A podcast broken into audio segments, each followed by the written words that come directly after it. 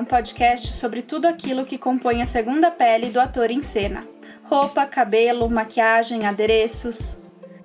Meu nome é Laura Françoso, eu sou figurinista de teatro e ópera e eu nunca presto muita atenção na cor da minha calcinha no Réveillon. Eu sou a Ana Kiel, eu sou pesquisadora e figurinista e eu sempre passo Réveillon de preto. Eu sou a Gabi Schenbeck, eu sou caracterizadora de cinema e eu gosto de usar roupa nova no Réveillon. Hoje vamos falar de Réveillon, dos trajes, de cor, de ritual. Então pega sua carteirinha da Jovem Mística e vem com a gente. Bom, gente, hoje a gente vai falar sobre Réveillon. Vou canalizar aqui o Maurílio, que diria Réveillon, uma palavra de origem estrangeira vinda do francês réveiller, que quer dizer acordar ou despertar. Então é daí que vem essa palavra, mas a gente pode chamar de Réveillon mesmo, não tem problema. Bom, a primeira coisa que a gente queria falar sobre esse evento, né, Ano Novo, é que é uma convenção social do calendário gregoriano, mas a gente tem que lembrar que existem outros calendários também. Por exemplo, o calendário chinês, que esse ano de 2021 vai ser o ano do boi ou do búfalo. O calendário chinês é um que ele se orienta pela posição da lua e não só a do sol, né, igual a, a nossa do, do calendário gregoriano. Ele sempre um pouquinho depois leva em consideração a lua nova. A gente tem também o calendário astrológico que a gente já conhece bastante, dos 12 signos, que é um calendário que ele, ele vai começar a partir da entrada do Sol em Ares, por isso que é ali em março que a gente comemora o Ano Novo Astrológico.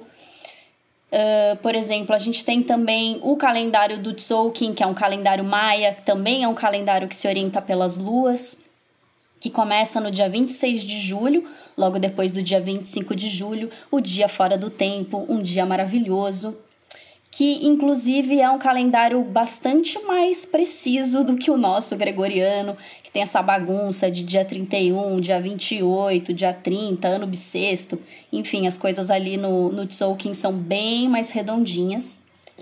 Mas a gente está falando de um período que sempre está celebrando de várias formas diferentes rituais de passagem, né? Um sentimento de frescor, um recomeço. E eu que sou uma pessoa nanaíra, vocês já devem ter percebido mesmo, eu acho super legal essa coisa de ter uma, mobilização de muitas pessoas no globo ao mesmo tempo e tem essa potência energética, enfim. Tudo isso aí condensadinho nessa uma palavra, Réveillon. E eu acho interessante isso que você trouxe, Gabi. Eu sou meio oposto, né? Eu sou bem, bem zero na Nahira. Eu leio as coisas dos astros e falo, ah, é? Jura? Eu, no segundo minuto seguinte, já confundi tudo, já não sei qual é a diferença entre Mercúrio e Vênus e tá tudo certo. e o que eu acho que é interessante é que, assim como os diferentes povos de desenvolveram diferentes calendários, eles também desenvolveram diferentes formas de se entender a cor e diferentes formas de associar a cor com significados e com sentimentos e, com coisas espirituais e terrenas múltiplas, né? Então é muito famoso isso que a gente conhece como ah na, na, acho que é na China né que na, as mulheres não se casam pelo menos não se casavam né de branco e sim de vermelho enfim. Então tem uma série na de na Índia também na né? Índia a cor do luto não é preto a cor do luto se não me engano é branco. Eu posso estar falando coisa errada mas enfim vocês me perdoem. Acho que é isso mesmo.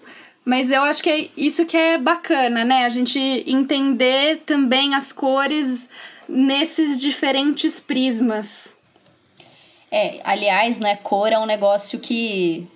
Uh, nosso trocadilho infame preferido dá muito pano pra manga, porque tem muitos estudos, né, que falam de como as cores, elas.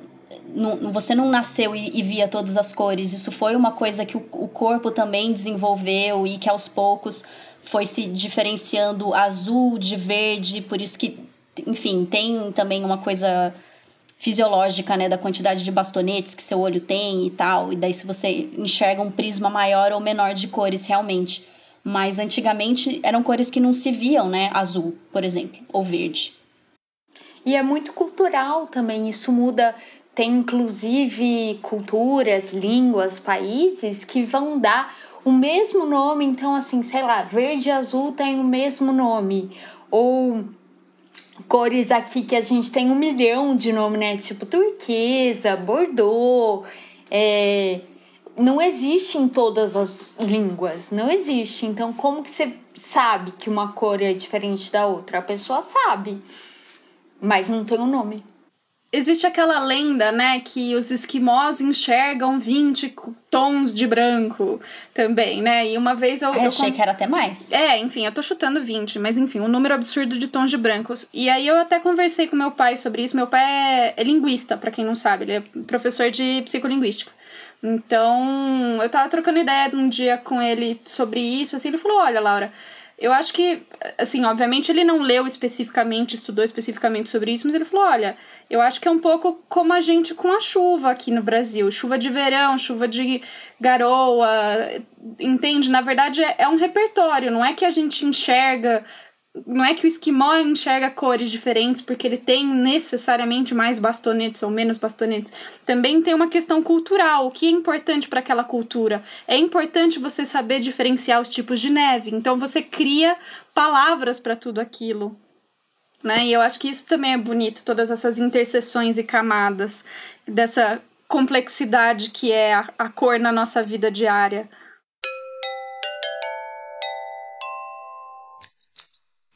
Mas, gente, então vamos falar das cores aqui pro Brasil, pra nossa cultura, pro nosso dia a dia, que eu acho que já tá de bom tamanho, já, já vai dar muito o que falar. A gente tem esse costume de usar branco no Réveillon, né? Inclusive, eu fui olhar figurinos, né? Que representassem isso. É, em novela tem muito isso, né? O povo todo de branco. E aí eu lembro muito de um episódio do, especial dos normais. Eu acho que tem mais de um. Mas o acesso, eu até tenho DVD, eu amo os normais, eu sou a pessoa fã da Vani do Rui. Carteirinha dos normais. E aí eu lembrava muito desse episódio que a Vani coloca uma roupa indiana e aí o Rui fala: Não, tá muito transparente. Ela fala: Não, lógico que não. Aí abre o quadro, é muito transparente a roupa. Porque não é indiana, né? 25 de março. Até se você olhar a etiqueta, até tá como Índia, sei lá. Vocês têm roupa indiana ou uma época indiana? Super. Quem nunca, né? Super, não, as saias, enfim, te, rola umas coisas aqui no guarda-roupa ainda, rola assim.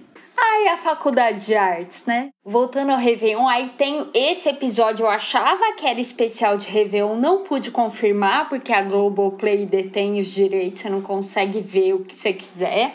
Você tem que ter o DVD, e o DVD também não tem todos os episódios, denúncia.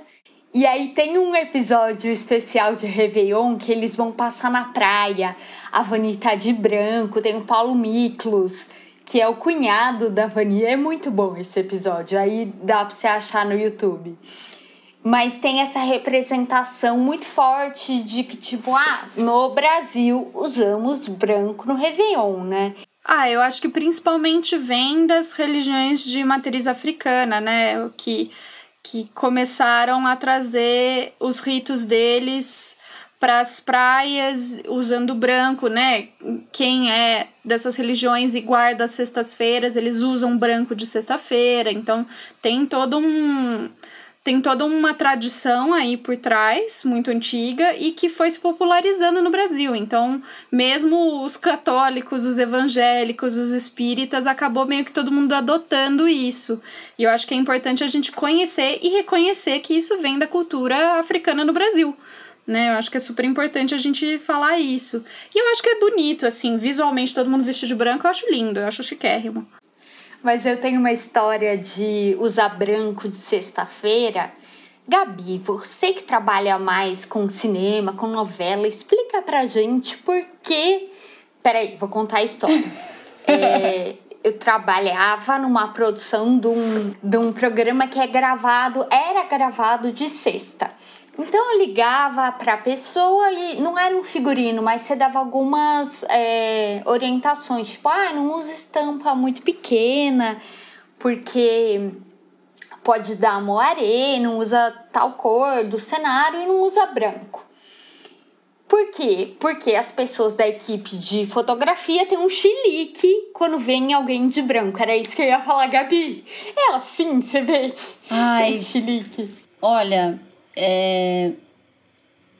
eu acho que por trabalhar com pessoas que né, já estão aí há algum tempo né, fazendo isso, você percebe que, tipo, o branco realmente é um assunto. Ah, fazendo um parênteses aqui, para quem não sabe o que é moaré, é quando você tem alguns tipos de estampa muito pequenininhos, assim. Você já colocou o celular para tentar ler um negócio na tela do computador e aí fica aquela tremedeira, assim, na tela e você não consegue ler? É meio isso que dá o moaré com estampa pequenininha, ou tipo listrinha, xadrezinho. Essas coisas sempre tem que fazer um, um vídeo teste antes para ver se a roupa vai funcionar. É, mas eu percebo sim que rola um cuidado na hora de escolher coisa branca, pelo menos tentar aí os 50 tons de, de off-white, marfim, creme, neve. Que o esquimó enxerga, é, né? Exato. Gelo. Gelo, é essa, essa cor aí que essa galera que trabalha dando nome para esmalte se diverte a beça pra inventar. Mas fazendo o link com a religião africana, eu fui, eu passei essas orientações e a pessoa me responde: Ah, eu uso branco toda sexta-feira, fazem 50 anos. Aí com que cara que eu fiquei? Falei: venha de branco, lógico, é. Vou eu pedir do alto da minha insignificância: ah, não, vem de, sei lá, vermelho, azul, não. E aí, quando essa pessoa chegou ao set de filmagem, a equipe de fotografia teve um chilique. Como assim? Como assim? O que tá acontecendo? Ela tá de branco. E no fim a gente acabou jogando uma Sharp amarela que ela tinha e meio que resolveu para dar uma quebrada, mas assim, o povo da fotografia ficou em pânico. Aí eu penso, gente, como que grava a vinheta de final de ano da TV Globo, que tá todo mundo de branco. Olha, eu adoraria saber, mas enfim, você faz um esquema diferente de refletor e rebatedor e bandeira, sei lá. Tô, tô chutando aqui, porque eu não sou da câmera. Porque o que acontece é que fica chapado, fica muito chapado, fica tudo sem dimensão. É isso? Eu acho que um pouco isso e um pouco também de como uma pessoa está se destacando em relação à outra, sabe? Acho que tem tudo isso para levar em consideração. Hum, entendi. Tem isso da, de refletir muita luz também. É, ou mesmo o moaré que a gente explicou, que mistura a estampa, hoje em dia, com a evolução da tecnologia de câmeras, a gente pode usar muito mais coisa do que usava, sei lá, em 2005 né? Porque não bagunça Olha. tanto. É, porque foi evoluindo, assim. Quando eu comecei a estudar, era um terror assim. Não pode listra. E hoje em dia pode. Você vê pessoas com com esse tipo de coisa. Mas é isso, o branco. Então, como que você grava um especial de final de ano com todo mundo usando branco? Dá seu jeito. Dá, dá-se um jeito para isso sim. Nossos amigos de câmera que estão ouvindo, foquistas e afins, por favor, deixem uma mensagem pra gente explicando tecnicamente o que que acontece e por que que dá certo no final. A gente quer saber. É, porque no palco não tem esse problema aí não, viu? Tem não. O palco, né? palco perdoa. É. Inclusive teve um teve uma ópera Altina que foi no Teatro São Pedro há uns anos atrás, era uma ópera dirigida pelo William Pereira com figurino do Fábio Namatami, que 90% dos figurinos era branco sobre branco e era belíssimo assim. Belíssimo. E funciona, né? É uma conversa com a iluminação, é uma conversa entre os setores para fazer funcionar. Não tem problema, a gente faz funcionar. E eu tenho uma pergunta para vocês. A gente tem, né, isso de achar que fica tão elegante, né? Ou quando a pessoa tá usando um look inteiro preto ou um look inteiro branco, tem uma coisa assim que fica pá! E tem algum motivo que vocês sabem da história do vestuário, assim, se tem sei lá, é, é mais fácil de produzir um tecido do que o outro, é mais caro, enfim, coisas desse tipo? Olha, no caso da cor branca, a cor branca sempre foi coisa de gente rica, porque é muito difícil de manter limpo, né? Então, por isso que a pessoa vestida inteira de branco é a cara da riqueza. Eu gosto muito, inclusive, de um figurino daquele filme Constantine, do Keanu, com Keanu Reeves, que aparece o, o demônio, né? Aparece o diabo e ele tá vestido inteiro com um terno branco, os pés descalços sujos de piche. E eu acho uma imagem fantástica. Ai, é demais aquilo. É Fantástica. É demais. E é justamente um desses casos em que é o oposto, né? Em que o branco não é a cor da pureza, muito pelo contrário. Então eu achei muito inteligente essa jogada. E assim, historicamente as cores, eh, a construção das cores sempre teve questões financeiras envolvidas, né? Então, por exemplo, quando você tinha uma cor como verde, verde você geralmente precisa de mais de uma etapa para conseguir isso, essa cor, fazendo tingimento natural, né? Tô falando de tingimento com planta, antes ali da, do meados do século XIX. Ou seja, ontem, né? É muito recente. Ontem, ontem. É, até porque não é uma cor primária, né? E como não é uma cor primária, justamente, é, você acaba encarecendo o custo, porque você precisa fazer mais banhos de cor. Então tem como você conseguir verde, por exemplo, usando casca de romã em pó e sulfato de ferro. Sulfato de ferro é basicamente ferrugem. Então você precisa de dois banhos. Preto é a mesma coisa, você precisa de mais de um banho de cor para conseguir preto. E você tem diversas receitas diferentes. Você pode fazer um preto misturando uh, azul do índigo com alguma coisa que já foi tingida com bastante tanino e ferro. Você pode simplesmente tingir 10, 15 vezes com índigo até conseguir preto, que é um preto mais azulado. É, você pode. Enfim, tem uma série de receitas possíveis, né? E, e também tem plantas mais ou menos raras ou bichos mais ou menos raros que eram usados para fazer as cores, né? Então, roxo era considerado uma cor da nobreza porque era muito difícil de conseguir. Continua sendo, viu? Pigmento roxo de sombra é uma das coisas mais difíceis de você ter uma boa. Para make vale também.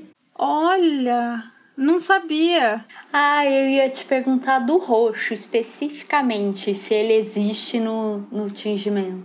Então, porque roxo, assim, na Europa, né, assim, falando de Europa, eles, durante muito tempo, principalmente no período dos gregos, eles conseguiam usando um caramujo marinho, que eu não vou lembrar o nome agora, é claro, mas depois a gente põe no nosso Instagram uma fotinha simpática desse caramujo que praticamente entrou em extinção. Então você tinha que massacrar uma centena de de bichinhos. Caramujinhos. Caramujinhos para fazer roxo. Então, quando você tinha um senador romano, romano eu acho que também usava roxo.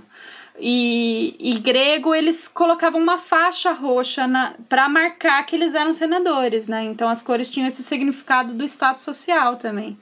Tinha até uma lei suntuária, isso Roma já, né, do Júlio César, que só ele, só imperador podia usar roxo de tão raro. Sim, muito raro. E assim, mesmo Vermelho, na Europa você tem o Mader, né? Índia e Europa. O pau-brasil, gente, eu tive uma experiência com o pau-brasil, porque eu trabalhei na Flávia Aranha, e aí, quando eu trabalhava lá, eu consegui descobrir um lugar que produzia arco de violino e, e de assim, tudo dentro da legalidade, né? Vamos falar, isso é importante, assim, não era um lugar que matava pau-brasil, que é uma madeira em extinção. É um lugar que tinha um estoque, estava tudo certificado pelo IBAMA. E eles tinham um restinho, né, serragem de pau-brasil. E aí eu pedi para eles mandarem uma amostra pra gente ver, enfim, como é que funcionava o negócio. Ah, que legal. E aí, gente, a serragem parece cenoura ralada, assim, sabe? A cor é meio alaranjada. Eu coloquei na água, a água não estava nem quente, água fria. Ele começou automaticamente a soltar pigmento magenta. Uau! Uau. Mas foi uma coisa assim que eu fiquei em estado de choque. Eu nunca vi nada parecido. Aí e me caiu a ficha de por que, que os europeus vieram e destruíram todas as florestas atrás dessa madeira. Porque, assim, a quantidade de corante é surreal. Claro, não tem tanta estabilidade de cor. Sai muito corante, mas ele dá uma desbotada ferrada, assim, sabe? Mas assim, você consegue desde rosa, você consegue vermelho e você consegue roxo com o pau-brasil. Mesmo com Mother, você até consegue roxo.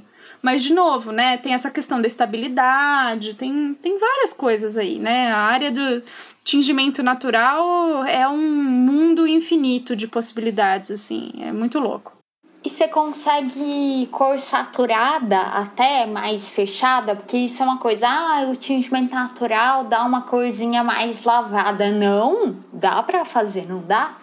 Claro que dá, assim, é, a gente tem que pensar em algumas coisas, né? Toda vez que você vê uma peça de museu que é ali do começo do século XIX ou mais antiga, é tingimento natural. E tá com as cores lá intactas, então, poxa vida, rola, rola sim cor saturada. A outra coisa é, você tem que pensar no tipo de fibra quando você tá falando do tingimento natural, né? Basicamente, você tem duas. Você tem três grandes famílias de fibra, vamos dizer assim. Tem as fibras sintéticas, que são feitas a partir basicamente de derivado de petróleo, e isso tudo é muito mais recente, e isso não tinge com tingimento natural. Você tem as fibras de origem vegetal e as fibras de origem animal. Vegetal seria linho e algodão, e as fi fibras de origem animal são seda e lã, basicamente. E quando você vai tingir com tingimento natural é, fibras celulósicas, elas pegam um pouco menos de cor, é mais ah. difícil o processo. Elas tendem a ficar mais apagadas as cores. Quando você vai tingir seda ou lã, elas pegam a cor super bem. Incrível, assim, são cores magníficas, mas. E mantém. Mantém. Mantém muito bem. Mantém muito bem. Tanto é que essas roupas europeias que você vê da nobreza era o que? Era lã, porque era inverno, era seda, era. enfim. E tá tudo lá com cor.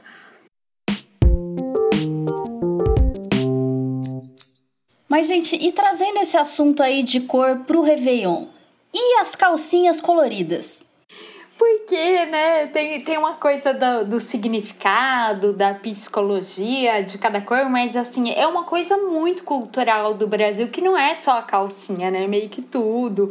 Aí tem a, aquelas roupas com nome, né? Escrito felicidade, dinheiro.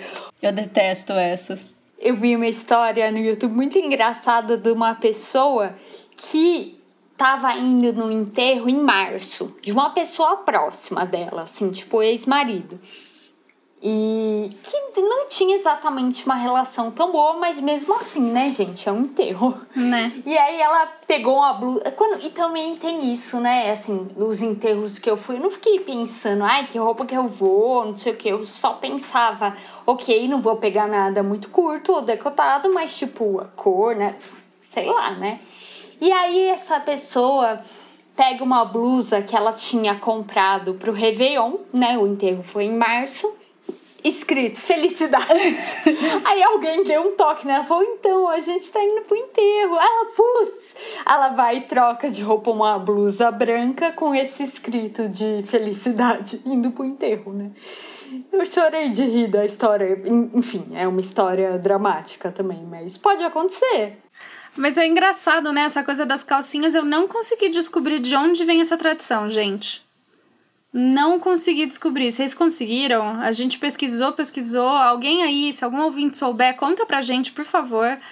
Porque realmente, assim, eu já faz alguns anos que eu tenho muita preguiça e falo, ah, eu vou com a que for confortável. Ponto. Não vou gastar dinheiro com esse negócio. Ai, não tô fazendo mais que minha obrigação a chata do rolê, né? Eu, como falei no começo do episódio, é, eu gosto de usar roupa nova, mas assim, né, gente? Quem tem dinheiro para ficar assim, ah, vou comprar o lookinho do Réveillon todo ano. Então, geralmente, uso uma roupa parcialmente nova. Mas a calcinha eu gosto de comprar nova. Eu confesso que eu tenho, eu tenho esse, esse toque aí. É, fetiche. É, fetiche. O fetiche da mercadoria. Eu gosto da calcinha nova. eu também, eu gosto. Ai, ai. Eu acho, Laura, que tem uma coisa, eu não tenho nenhuma fonte para citar, assim, né? Eu tirei esse dado da minha cabeça. Mas eu acho que tem a ver com essa nossa tradição de cor, do significado, o que, que é cada coisa. Então, branco é isso, vermelho é isso. E como, né, financeiramente você não pode comprar um look inteiro novo, ah, bota na calcinha então, né? Compra uma calcinha amarela. A indústria de têxtil, né, de roupa, ganha muito com isso, né? Não, e é só mulher, né? Não, não tem compre sua cueca amarelo ou verde. É só calcinha. Muito maluco isso também. Mas eu acho que tem a ver com o significado de cada cor em tudo, né? E aí o brasileiro, muito criativo, fala: bom, você não tem que ir inteiro dessa cor. Bota a calcinha Entendi. dessa cor para conseguir. É, faz sentido. Vender, né? E aí a gente tem essa fixação pelo branco, né? Por calcinha branca, que é ai, paz, é, serenidade, espiritualidade, construir um ano mais calmo uhum. e consciente, né? Isso aí é o que vendem pra gente como que o, né, como se a calcinha você coloca todo o poder do seu novo ano numa calcinha branca. É muito Tá, Ana, mas conta pra gente então qual que é o significado das outras cores. Vai que, sei lá, o ET Bilu chegou aqui agora, perdido do espaço e não sabe o que é cada cor, vai? Ah, então o branco tem isso, e que é uma cor também que pode ser ligada a Iemanjá. A religião de matriz africana, ela vai ter muitas é, é, muito simbolismo com cada cor. Eu não vou me aprofundar porque né, não é o é, não quero falar besteira, né? Sendo bem, mas é uma cor ligada ao Oxalá. Então é isso da calma, da paz, né? Da gente usar o branco por esse motivo. Aí a gente vai ter as cores principais que vendem de calcinha no fim do ano.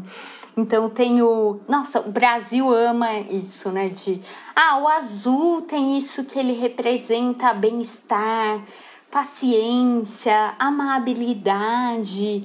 É, e eu gosto de pensar no azul como uma cor que nos tranquiliza, porque a gente está rodeado de azul, né? Tem o céu, tem a água, né? O azul é uma coisa que conforta. É a parte do azul, que não é muito legal, que assim, não tem comida azul, né? Ah, tem mirtilo. Fala a verdade, quantos mirtilos vocês comeram na vida? Uma meia dúzia. É meio roxo, né, gente? Eu acho ele bem mais roxo também. Mas aí o azul tem isso, de ser uma cor que tranquiliza, então você usa no fim do ano se você quer também de serenidade, amabilidade, amizade, tem gente que fala também, né? Essas esses significados vão mudar de acordo com qual loja você está comprando a sua calcinha, basicamente. Mas tem muito isso. É, esse catálogo aí de, de cores e significados é total subjetivo, né? Uma coisa que de um lugar para o outro. Você, ai, mas eu achei que o amarelo que era prosperidade, não o azul. Gente, mas isso me lembra muito uma senhorinha que estava sendo entrevistada e virou meme que perguntou para ela, qual que é o significado das cores da bandeira brasileira? E ela falou, ah, o verde é esperança, né? O amarelo, sei lá, desespero. o azul eu não sei. é muito real. Eu não é aguento. É muito bom. E para quem não sabe de verdade, de verdade mesmo, as cores verde e amarela da bandeira brasileira, na verdade, são da casa Habsburgo, que era a casa da esposa do Dom Pedro, da. Como é que ela chama? Princesa. Leopoldina. Leopoldina, exatamente. Então o verde era Habsburgo e o. Não, o amarelo era Habsburga, desculpa, eu tô bem louca. E o verde era da bandeira portuguesa, da Casa Real Portuguesa. E aquele, aquele losango amarelo no meio, quem primeiro desenhou foi o Debré pintor francês que veio para o Brasil com a corte e que depois, né, no meio geralmente tinha o brasão, e aí quando começou a República substituiu-se lá pelo, pelo Círculo Azul, Ordem Progresso, né, Iluminismo, Positivismo, todas essas coisas aí que a gente ainda tá lidando até hoje. Uhum. Mas eu, eu gosto mais da interpretação da Benedita Conceição, a senhorinha que falou que o amarelo é desespero. Eu acho que ela nunca esteve tão certa. Nunca, nunca esteve tão nunca. certa. Né? Mas só um, um detalhe que a Habsburgo, a família, sei lá como é que fala isso, o clã, é o mesmo da Maria Antonieta. Então a Leopoldina tinha algum parentesco com Maria Antonieta. É verdade, a família Habsburgo foi uma das maiores e mais longevas famílias imperiais. Os territórios deles eram imensos, chegaram a dominar a Espanha, até a Áustria, Hungria. Aquele arquiduque Ferdinando, que foi assassinado, deu origem para a Primeira Guerra, se não me engano, também era Habsburgo. Então, assim, né? Imperialismo. Estamos aí até hoje. Ô, Ana, você que manja tudo das cores aí, fala pra gente da Pantone de 2021. Uh, polêmica! Tadã. É o quadro, polêmica! Polêmica! é, tem isso que são duas cores, que é o amarelo e o cinza que é... Ah, foi isso que eles elegeram, amarelo desespero e cinza São Paulo. a cor da linha amarela do metrô, né? É cinza e amarela, a linha 6, eu acho que é. A linha amarela, total. Você vai lá é Pantone 2021, né? Ou Panetone, que tinha muita gente lendo Panetone. Panetone. Mas quem decide esse Panetone 2021, Ana? Eu não, eu não sei de onde que vem isso. Quem, quem decide? Quem é essa pessoa que canaliza qual é a cor do próximo ano? A Pantone é uma empresa, né, que vai fazer uma análise de tendências, então tem a ver com ah, eles falaram que ah, o amarelo, porque é solar, que a gente tá precisando de de felicidade estamos. e o cinza, que é uma coisa bem arquitetura, urbanismo, né, de das cidades. Então eles têm uma, eles dão uma explicação subjetiva mas por que se escolhe uma cor? Ela tem a ver com dinheiro, né? Com o que, que vai vender de roupa, de roupa de cama, de lençol, de carro. Então. Calcinha. Calcinha tinta de parede. Eu confesso que eu achei uma tendência bem 2009, assim, sabe? Eu achava que essa combinação tava na moda ali uns 10, 11 anos atrás, mas tudo bem, quem sou eu para julgar? Enfim, já tô julgando, né? Irônica. Mas o que eu acho que é, é muito realmente importante que a Ana falou é isso de quanto influencia o mercado mesmo. E isso influencia o nosso trabalho de figurino e de maquiagem, porque você chega na lojinha e só dá aquela cor. Gente, Marsala, entendeu? Eu fiquei três anos só comprando Nossa. tecido Marsala, porque não tinha outro tom de vermelho. Não tinha. Não tem, não tem. Você não tem, não, não, não tem. Então, assim, essa coisa das cores pode parecer uma futilidade, mas de fato influencia bastante no nosso dia a dia. E, e é, a moda realmente tem essas coisas periódicas, e pra gente que trabalha com figurino, às vezes a gente precisa justamente da cor que não tá na moda e é, é osso. É a cena clássica do Diabo Veste Prada, né? Que é a personagem da Anne Hathaway falar. Cerulho. Ceru, cerulho, é isso? Cerulho, né? é. É, é azul cerulho. Que ela fala, ah, é qualquer azul. Aí a Meryl. Tandam. Não é a Meryl Streep, que é a editora, chefe? Miranda Priestley. Isso. Corrigir ela não é qualquer azul. Isso foi pensado por uma sala cheia de gente. Isso é muito verdade, né? E aí tem isso. A gente vai lá comprar o tecido pro figurino, só tem Marçal. E é muito louco porque cada cor, ela não é assim, ah, então amarelo é quente tem amarelo frio, assim como tem azul quente, né? Azul é a cor mais quente, não é por acaso. Ai, obrigada. Tava esperando esse trocadilho. Chegou isso.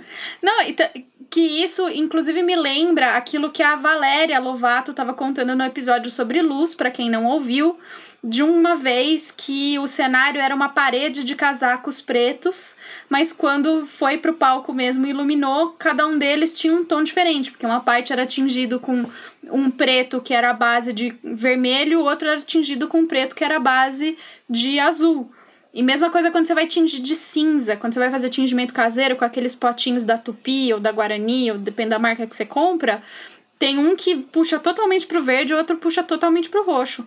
Eu, para conseguir cinza, misturo um pouquinho dos dois. Nossa, cinza tem muito, né? Ele é um preto diluído, mas ele tem muito azul, muito verde, muito roxo. É, depende. Olha, para tingir com tingimento sintético, eu acho difícil, assim. Fazer esse tingimento caseiro para conseguir um cinza equilibrado, eu acho bem difícil, assim. Com tingimento natural, geralmente você pega algum alguma planta rica em tanino, que dá algum rosado, e joga ferrugem, fato de ferro, que daí ele vai pro cinza. Só que não costuma ter muita estabilidade, né? Com o tempo vai pro marrom. Ah, quem nunca se frustrou, né? Retingindo aquela calça preta. Eu mesma já passei por uh. isso, não faço mais, assim. Acho que dá muito trabalho para pouco efeito. É, e assim, eu trabalhando em coxia, tenho a desculpa perfeita para ser a gótica suave que eu, que eu sou. E usar sempre preto o tempo inteiro. 70% do meu armário é preto, ou é branco e preto listrado. Quem me conhece sabe. E mas eu fiquei muito curiosa, Ana, de ouvir de onde que você tirou de usar preto no Réveillon. Porque acho que a gótica em mim vai querer adotar isso aí. Eu acho que tem isso, né? Tipo, eu gosto, ponto. É da minha cartela, que é inverno puro, inverno frio, depende.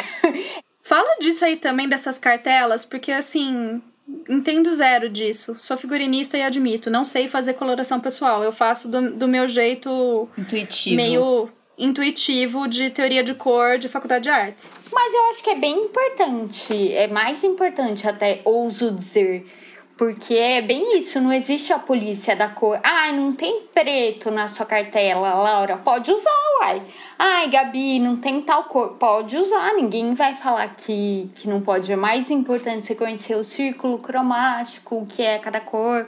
E isso é um sistema que, que foi desenvolvido, é isso? Isso de coloração pessoal? É, ele foi desenvolvido, ele é recente, super recente, assim, da década de 80 pra cá.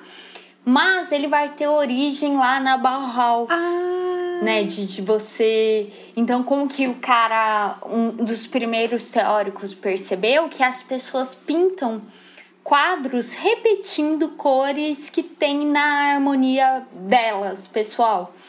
Então, ah, eu tenho muito amarelo. A pessoa vai colocar amarelo também na obra de arte que ela tá fazendo. Então tem muito a ver com isso. Sério? Com você repetir tem a ver com isso. Que doido. Repetir as cores que fazem parte de você, que você nasceu com ela. Repertório, né? Tem tudo a ver com o que a gente tava falando de repertório. É tipo, você vê mais subtons de uma coisa que você vê todo dia, né? Tua pele e tua cor de cabelo. Acho que tem a ver com isso. Nossa, que demais. Chocada. Você tá vendo aquela cor desde que você nasceu. É óbvio que quando você abre uma. Quando você vai escolher uma bisnaga de tinta, você vai nela. Sabe que eu ia, eu ia falar? Eu ia perguntar. Isso vem do Joseph Albers? Que era um cara que trabalhava com cor lá na Bauhaus? Você não tem certeza do nome? Eu não tenho certeza, porque depois vai passar por um monte de teóricos, né? E teóricas. Tá. Porque assim, Joseph Albers é, um, é uma das poucas aulas de pintura que eu tive que ficou marcada na minha mente para todo sempre. Gabi Schenbeck também teve essa aula. Inclusive, eu acho que a gente teve essa aula junto. É mesmo? Junto? Você não acha? Talvez. Porque teve um semestre de pintura com o túnel que eu fiz com a sua turma, que eu não fiz com a minha. É verdade. É, então. Saudades, túnel. Saudades, túnel. Quer dizer, eu não tenho tanta porque eu me dava muito mal na aula de pintura. Eu chorava toda vez, assim, eu era péssima pintora. Mas eu lembro muito de uma aula que ele deu, que ele levou o livro dele de teoria, olha eu, de teoria da cor, do Joseph Albers, que é um livro muito legal que tem umas placas com quadrados de cor. E, e na verdade ele vai mostrando como a cor é relativa ela não é absoluta. Então, assim, por exemplo, o, o exemplo clássico é um, um. Imagina dois quadrados, um colado no outro, de um lado é verde, do outro lado é roxo. E aí tem um V em diagonal que corta esses dois quadrados e chega no meio. O, a linha que passa pelo verde parece roxa, a linha que passa pelo roxo parece verde, mas no ponto que elas se encontram, você percebe que é a mesma cor. Então, assim, aquilo. Sabe aquele meme da cabecinha explodindo, sabe?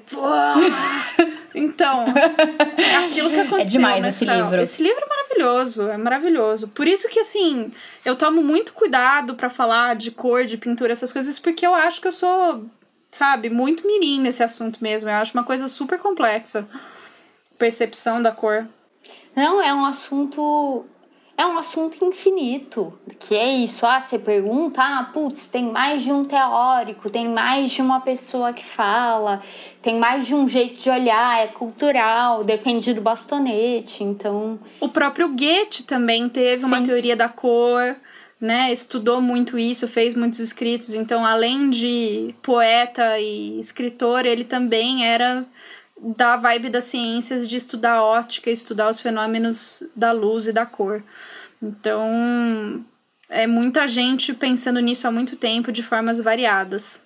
E eu acho que é legal a gente ressaltar também é, o, o, o uso da cor dentro dos figurinos, né? Então, por exemplo, katakali ou outras formas de teatro não ocidental, né? De teatro do Oriente, digamos assim, não sei qual que é o melhor termo. Como que a Minuschini falava mesmo, Ana? Grande teatro, grandes formas teatrais? É, grandes formas teatrais. Ela não fala Oriente. Então, nessas grandes formas orientais, sempre também tem um, um sistema de você saber o que está se passando com o personagem pela cor do figurino ou pela cor da maquiagem, né? Então, no Katakali, se o cara tá com a cara pintada de verde, é porque ele tá furioso. Se tá usando laranja, é porque ele é sábio. Eu tô falando aqui ao acaso, eu não sei de fato, porque é muito, muito específico, né? Mas é, é uma, um sistema interessante de se conhecer também. É, o mesmo a gente falou do preto, que ah, é legal, ah, é básico, ah, é alonga. Ele tem uma coisa assim, por que, que ele vira moda? Por conta, né? Por que, que a gente associa ao período vitoriano, século XIX? Porque a rainha Vitória, que era casada com o Albert, por isso que o museu que a gente ama chama Vitória and Albert, é, ele faleceu, eles eram muito jovens. Então a rainha Vitória, ela passa boa parte da vida dela usando preto. E aí, isso, você imagina, a realeza, e aí os súditos vêm e falam, putz, preto é legal. Porque ela tava de luto, não é assim porque todo mundo achava legal, mas porque tinha uma figura importante usando. Então vai além do simbolismo do luto. Tem a ver com querer imitar uma personalidade que era importante naquele momento, né? Lembrando que luto era uma coisa de muitos anos naquela época. E, é, e ela realmente foi muito marcante, né, a Rainha Vitória, nesse sentido, porque o vestido branco de noiva também é dela. É. É ela que começou essa tradição, ou, ou que foi quem catapultou, pelo menos, para esse sucesso global. Nada, então, nada. o preto e o branco do nosso dia a dia estão aí até hoje por causa dela. Então, que figura icônica no uso de cor, hein? Por mais que, ok, de novo, colonialismo ruim, chato, mal, estamos lidando com a consequência dele aí até hoje. Por outro lado, tem essa tradição das cores que, que se popularizou mesmo, né? A gente não enxerga mais um vestido de noiva de outro jeito que não seja branco, é muito difícil.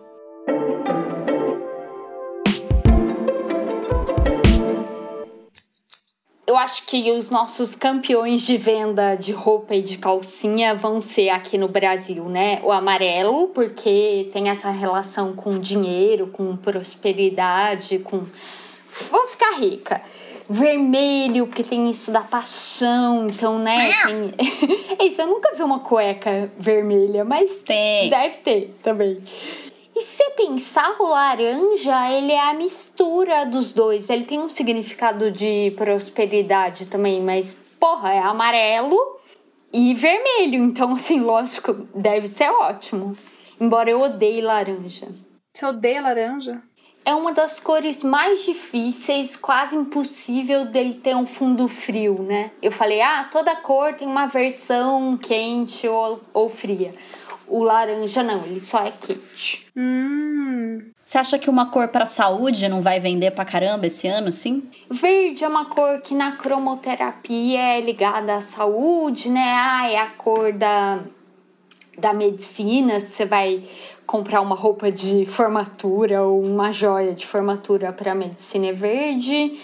Acho que pode ser. Eu vi uma frase tão legal do verde que era assim: onde tem verde, tem comida e tem água. Então tem vida. Eu achei tão bonito.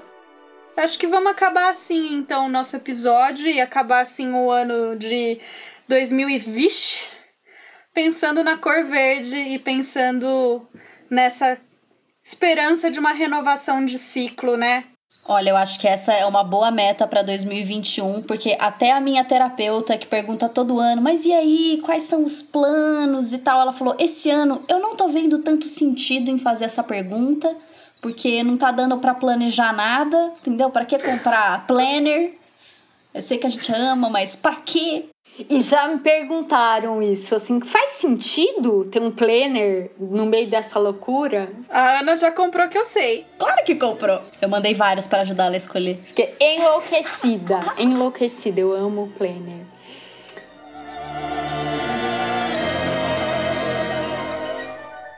Busquem conhecimento.